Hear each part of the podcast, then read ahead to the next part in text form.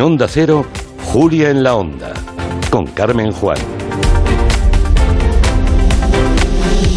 Empezamos la masterclass de filosofía que imparte en Julia en la Onda Nemrod Carrasco, que es doctor en filosofía y profesor de la Universidad de Barcelona. Profesor Carrasco, buenas tardes. ¿Qué tal? Muy buenas tardes. El, el, pasado lunes nos planteaba el derecho a aburrirnos, hoy el reto nos conduce a una de las grandes cuestiones del ser humano, el mal. no está mal, ¿eh? Sí, suena un poco rutilante, pero, pero sí, es una gran cuestión filosófica y mm, creo que es un buen, buen momento para plantear esta cuestión. Sí, yo antes eh, que anunciaba a los oyentes que íbamos a hablar del mal en la, en la masterclass de filosofía, les recordaba una, una, mm, eh, una frase suya, profesor Carrasco, que la historia humana es la historia del mal, pero la historia de la filosofía es la historia del bien, que me parece eh, fantástica esta frase. Pues sí, porque suena como a paradoja, ¿no? Es decir, parece mentira que que, la historia humana sea la historia del mal, y de hecho el propio Kant decía que, el mundo que el hecho de que el mundo esté en el mal es una queja tan antigua como la historia, y sin embargo nos encontramos con que la historia de la filosofía, eh, en lugar de haber antepuesto la cuestión del mal, ha antepuesto la cuestión del bien. Es verdad que eh, eso cubre una parte significativa de la historia de la filosofía, pero no toda. Es decir, la filosofía clásica, la filosofía antigua, antepuso el bien al mal. Pero es verdad que ya la filosofía moderna comienza a darle un espacio al mal mm, que, bueno, por otro lado es algo que se merece. Y claro, no deja de ser extraño, ¿no?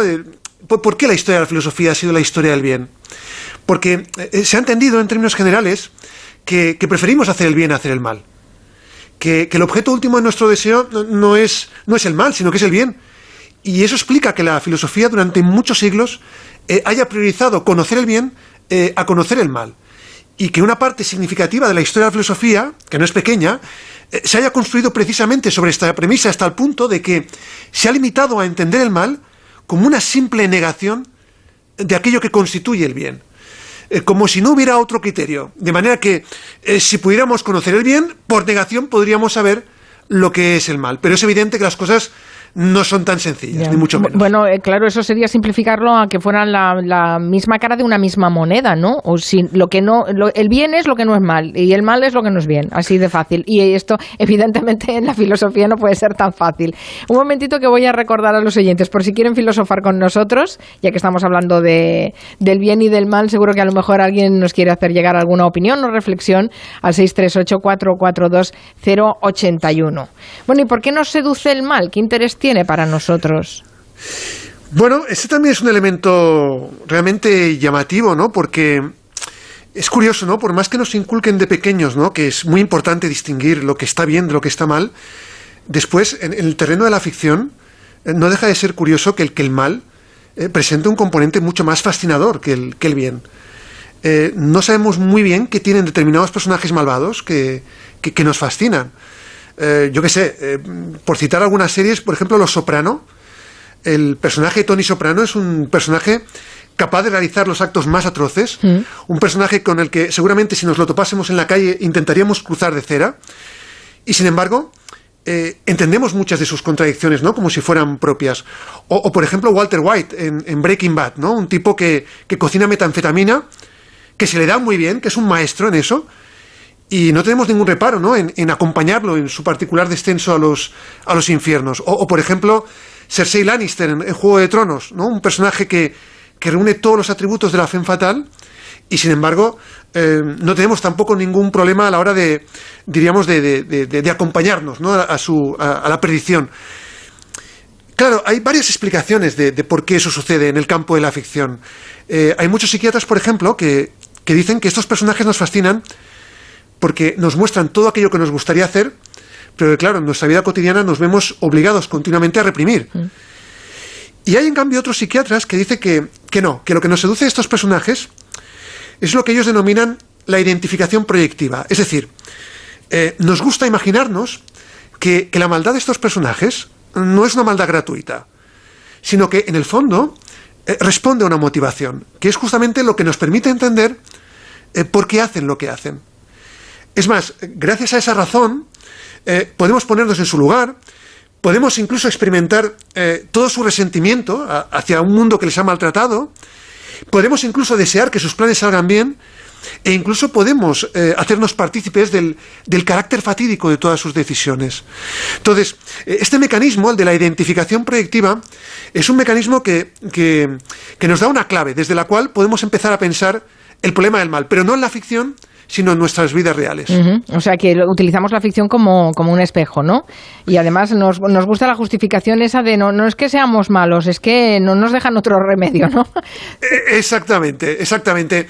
Eh, incluso cuando ves a un personaje malvado mm, que tiene una razón para hacer lo que hace, que hay una motivación que hace que su crueldad no sea puramente gratuita, entonces es como si el personaje de repente se humanizara, ¿no? Y ese, esa humanización del personaje malvado es, es, lo que hace que en el fondo nos atraigan más los personajes malvados que no los personajes buenos, que por lo general suelen ser bastante unidimensionales, no, no suelen ser personajes tan, tan atractivos en general. Y entonces una persona intrínsecamente malvada sería aquella que desea hacer mal de forma gratuita, por ejemplo, o sin una motivación o una justificación.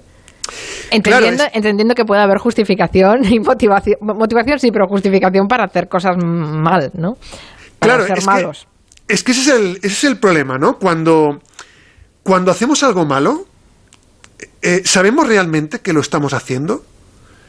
Porque, claro, una cosa es hacer algo malo y, y otra cosa muy distinta es ser consciente o saber de que lo estás haciendo, ¿no? Es más, e, e, es que es perfectamente posible que hagamos algo mal y, que no tengamos ninguna intención de, hacerlo.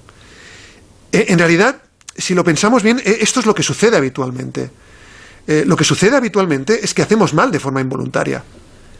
Y que muchas de las cosas que hacemos mal y que comportan un mal, en el fondo, las hacemos creyendo que estamos haciendo un bien. Entonces, esa es la cuestión que complica extraordinariamente las cosas, ¿no? Porque en general estamos acostumbrados a pensar el problema del mal en términos de intencionalidad. Es decir, decimos que una persona es mala porque quiere hacer el mal. Pero eso en realidad no es lo que sucede habitualmente. Eh, ¿Cuántas personas conocemos que, que, realmente deseen el mal por el mal? Yo, esto no lo tengo nada claro, ¿eh? Porque yo entiendo que mm, haya gente que quiera hacer el mal por, por rencor, por venganza y que además pueda ser muy cruel. Pero el objetivo último no, es el mal en sí mismo, sino restituir, por ejemplo, un agravio que hayan podido padecer esas personas. Entonces, pero eso sería venganza, por ejemplo, ¿no? Claro, sí, sí, sí, pero, pero esa, esa, venganza, eh, eh, ese, ese, mal que se comete, eh, tiene una razón por la cual se comete. No, no, es el mal por el mal, es un mal que, obedece a una razón superior que acaba justificando a los ojos de la persona que lo hace el, el por qué lo hace. Y, y claro, eh, esto es lo que complica extraordinariamente las, las, las, cosas, ¿no? Porque em, también podríamos preguntarnos eh, cuántas atrocidades se, cometen en nombre del bien. O, en cuántas ocasiones se emplea un bien superior para justificar muchos de los males que, se llevan a cabo. Entonces, e, esto hace que, que las eh, fronteras que aparentemente tenemos muy claras entre lo que está bien y lo que está mal, pues no resulten tan evidentes y que eh, hay una zona de grises que donde todas esas diferencias entre el bien y el mal pues se neutralizan, se matizan, se difuminan y no están nada claras. Es más, en la historia de la filosofía hay, tres posiciones que nos ayudan a fijar los términos de esta cuestión, ¿no? Tres, tres filosofías del mal que demuestran que esto del mal es un asunto mm, extremadamente complejo. A ver, ¿cuáles serían? Pues Básicamente son, en primer lugar, la posición que se atribuye a Sócrates, que es una posición que, que plantea el problema del mal, a mi juicio, de la forma más desnuda posible. Sócrates básicamente viene a decir lo siguiente, dice, nadie hace mal a sabiendas. O sea, nadie hace el mal si sabe el daño que está haciendo. O sea, nadie hace el mal conscientemente. O lo que es lo mismo, para, para, simplificarlo, eh, nadie actúa por pura maldad. a, Sócrates le cuesta mucho pensar que haya gente que hagan el mal por el mal, es decir, que, hagan el mal sin agarrarse a sí. Claro, exactamente. Eso es lo sin justificación alguna. E, eso es lo que para Sócrates no, no, no le entra en la cabeza, que pueda haber gente, evidentemente gente de esta naturaleza habrá, pero eso es lo que le cuesta entender. Evidentemente quienes entran en una guerra hacen mal y por supuesto saben que están haciendo mal. eh, y saben que una guerra quiere decir lo que quiere decir, quiere decir muerte, quiere decir destrucción, quiere decir ruina. Y sin embargo, y este es el, punto interesante de la reflexión de Sócrates, hay un bien superior muchas veces por el que mm, eso que está mal eh, deja de ser mal hasta el punto de convertirse en algo necesario. para, para, Sócrates, en definitiva, lo, lo, que resulta difícil de encontrar son casos en los que se haga mal sin que haya algo detrás que trate de dar razón de ese mal que se está cometiendo y sin que haya una causa superior que haga necesaria la realización de ese, de ese mal. Claro, mm, la, posición de Sócrates yo creo que tiene una virtud, o al menos tiene algo que nos, que nos obliga a pensar de una manera muy, muy concienzuda, y es que, ¿y, si el problema no fuera el mal? ¿Y, si el problema, en el fondo, fuera el bien? ¿Y, si las peores atrocidades se cometen justamente porque tenemos una idea demasiado clara de lo que es el bien y por lo tanto tenemos una idea demasiado clara de aquello que en cada momento se sabe que es bueno para los demás. Porque claro, si alguien nos dice, no, es que esto lo hacemos por tu bien. Ah, claro, que esto, cualquiera que haya sido pequeño, eh, que los padres siempre es un argumento que sí, el, que bien te quiere te, hará llorar y esas cosas. Exactamente, mm. claro. Cuando alguien nos dice eso, no, es una manera ya de justificar de antemano eh, el daño que se nos va a hacer. Eh, justificado, eso sí, pero justificado en última instancia, ¿no? Bueno, sería lo que Maquiavelo después, años después, dijo que el fin justificaba los medios, ¿no? De exacto, hecho, le serviría de coartada. Exactamente, es que es lo mismo. Esa idea que se atribuye a Maquiavelo, porque Maquiavelo nunca la, la expresó así, pero, esta idea que se le atribuye, de que el fin justifica los medios, en el fondo partiría de esta idea, de que eh, no hay mal que no se justifique en aras de un bien superior. Y, y en nuestra sociedad vivimos inmersos en esta lógica. Muchas de las cosas que, nos representan un mal se hacen en función de algo que en el futuro supuestamente representará un bien. Y esta es la forma de razonar que hace que para Sócrates el mal eh, no pueda ser sin causa, sino que siempre hay un porqué. O lo que es peor, siempre hay una idea del bien que acaba justificando el mal, con lo cual el problema no es el mal. El problema es, que hay mucha gente que tiene una idea muy clara de lo que es el bien. Y a lo mejor ese es el problema. cuando Volvamos un momentito a Maquiavelo, porque em, la frase está atribuida, supongo que en base a que eh, en, su, en su manual del buen gobernante, eh, él, todo lo justifica para el poder, ¿no? Para mantener, para, para obtener y mantener el poder, ¿no? Lo cual me hace pensar que hay una relación muy importante entre el poder y el, y el mal y el bien. que, es, que es más o menos lo, mismo. Eh, no quería decir que hubiera un binomio poder-mal, ¿no? Eh, pero desde luego ahí el, el, poder es un, es, un, es un fin en sí mismo. Exactamente, y la manera que tiene de autopreservarse es justificando, legitimando sus medios, que en muchas ocasiones son perversos, pero que como siempre se justifica en aras de un bien que es colectivo, eh, en aras del Estado o en aras de lo que sea, siempre al final acaban de alguna manera justificando muchas de las atrocidades que se cometen. Em, por eso quizás el problema no sea el mal en sí mismo, sino que, tal y como la historia de la filosofía ha intentado mostrar durante mucho tiempo, el problema es que creemos tener una idea muy clara de lo que es el bien y no tenemos ni puñetera mm. idea. Muy bien, esto es lo que dice Sócrates, pero hablaba usted, profesor eh, Carrasco, de las tres filosofías del mal. Eh, ¿Cuál sería la segunda? Bueno, la segunda es que es inevitable mencionarlo, es el Marqués de Sade. Ah, vale. Es el Marqués de Sade. Porque, claro, en el Marqués de Sade eh, el mal adquiere una dimensión absolutamente desbordante. En su obra, cualquiera que, haya leído cualquier obra en Marqués de Sade sabe a lo que nos estamos refiriendo, los personajes malvados son superlativamente demoníacos. Son personajes que, se reflejan en lo que hacen, que lo que hacen lo hacen de manera intencionada. Son personajes que disfrutan haciendo el mal. Personajes que gozan recreando el mal que según ellos se haya presente en la naturaleza, una naturaleza que eh, en sí misma es cruel. Y claro, para el marqués de Sade, la, presencia del mal en la naturaleza es lo que nos invita a seguir su ejemplo. Como la naturaleza es malvada eh, y nosotros no estamos despegados de lo que es la naturaleza, pues tenemos que dar rienda suelta a esos impulsos perversos. Claro, para el marqués de Sade, eh, el matar es que ni siquiera es un crimen, es un arte. Y, por eso el Marqués de Sade es, un artista del mal. Y, la idea filosófica interesante, más allá de, su literatura, que es fascinante, es que para Marqués de Sade el, mal no necesita ningún porqué. Es todo lo contrario de lo que decía Sócrates. O sea, el mal de verdad, para Sade, es sin porqué. No necesita de ninguna justificación. Y claro, eso es lo que lo convierte en algo verdaderamente aterrador. Y, al mismo tiempo en algo que es, que es imposible de comprender. Y desde luego a Sade le importa muy poco ¿eh? de qué tipo de mundo o qué cantidad de, sufrimiento conlleve la maldad. Eso a, Sade le, trae sin cuidado.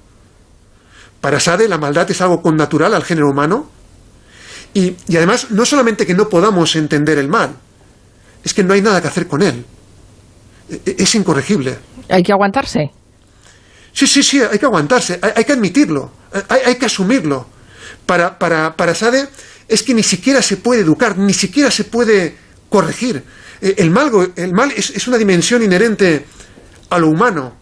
No, no, es que el mal nos deshumanice, es que en el mal es donde podemos encontrar nuestra verdadera identidad. Bueno, es algo verdaderamente terrorífico. Pero, eh, por muy terrorífico que sea, lo que sí es cierto es que su obra nos obliga a plantearnos varias cosas. Eh, nos obliga a preguntarnos, bueno, pues, pues hasta qué punto deseamos el mal. Porque a lo mejor Sócrates no tiene razón. Nos obliga a preguntarnos, pues, en qué medida eso de perpetrar el mal es, tan humano como sufrirlo. Y sobre todo, eh, nos obliga a plantear otra cuestión todavía más terrorífica. ¿Y si la gracia de la libertad, la libertad humana, eh, consistiera no en escoger el bien, sino en escoger el mal? El lado oscuro de la fuerza que dirían en la guerra de las galaxias. Vamos, a ver qué dicen los oyentes. Decía Rousseau que el hombre es bueno por naturaleza. Yo opino que el hombre, al contrario, es muy egoísta, con lo cual casi todo el egoísmo produce no bondad, sino más bien maldad e interés propio bueno, el mal y el bien depende de la cultura, depende de, la educación, eh, de la conciencia que te inculquen. Y hace un tiempo había una serie que se llama Dexter, eh, que era un asesino, y trabajaba en la policía, era un especialista en sangre, pero él, asesinaba en su tiempo libre a eh, asesinos, a pedófilos, a traficantes de inmigrantes te hace plantearte el tema del mal, ¿no? Estaba muy bien porque empatizabas mucho con él. Bueno, sí, es eh, la clave que, que, nos contaba el profesor Nemrod, ¿no? En la serie esta de Dexter. Se toma la justicia por su mano, de hecho, el personaje, ¿no? Sí, pero fíjate que lo, realmente perturbador de estos casos es que, además la, la, la oyente ha empleado la expresión adecuada, empatices. Sí. Es decir, te, te pones en el lugar de, de, alguien que en otras circunstancias te resultaría absolutamente inconcebible, ¿no?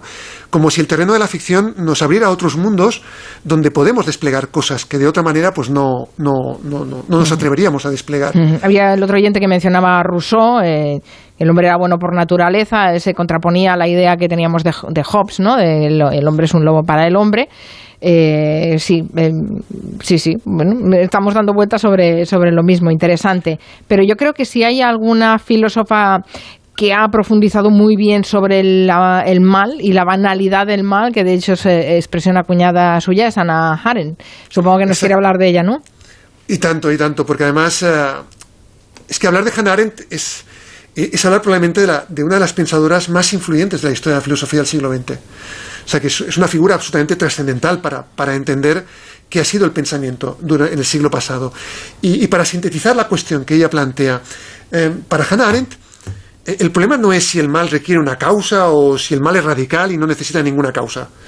Ese no es el tema. El problema para ella, y lo, lo apuntabas muy bien, Carmen, es que el mal se ha banalizado. Y lo que hace Aren es, fijarse en el caso de un personaje nazi, un personaje nazi capturado en Argentina llamado Adolf Eichmann, mm. que en 1961 es juzgado en Israel por, genocidio contra el pueblo judío. Y en su análisis del caso Eichmann hay algo que a, que a Hannah Arendt le llama muchísimo la atención. Porque a Eichmann eh, se le acusa ¿no? de ser el máximo responsable eh, de que el traslado de los judíos ¿no? a los campos de exterminios pues, se llevara de la mejor manera posible. Y sin embargo, no advierte en él los rasgos de una persona retorcida, de una persona perversa o, de una persona mentalmente enferma. Es decir, ahí donde muchos esperaríamos encontrar un monstruo, lo, que encontramos es un burócrata, dice Hannah Arendt. O sea, eh, alguien que actúa bajo una lógica puramente administrativa, alguien que opera bajo los parámetros de una racionalidad puramente instrumental y que pretende llevar a cabo su trabajo de la manera más eficaz posible. Es decir, la, lógica por la que se rige Eichmann mm, no es muy distinta de la que se podría aplicar a, cualquier fábrica, ¿no? en la que se intenta producir con el menor coste y, al menor tiempo posible. Solo que aquí, claro, lo que se producen no son Coca-Colas.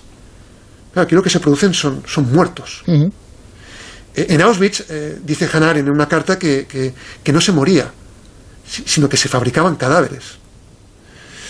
Y claro, cuando a Eichmann se le pregunta acerca del genocidio, en diferentes fases del juicio, eh, su respuesta siempre era la misma, siempre decía, es que yo me limitaba a cumplir órdenes. Es que a mí me decían lo que tenía que hacer y lo hacía. Y claro, evidentemente ese es el problema.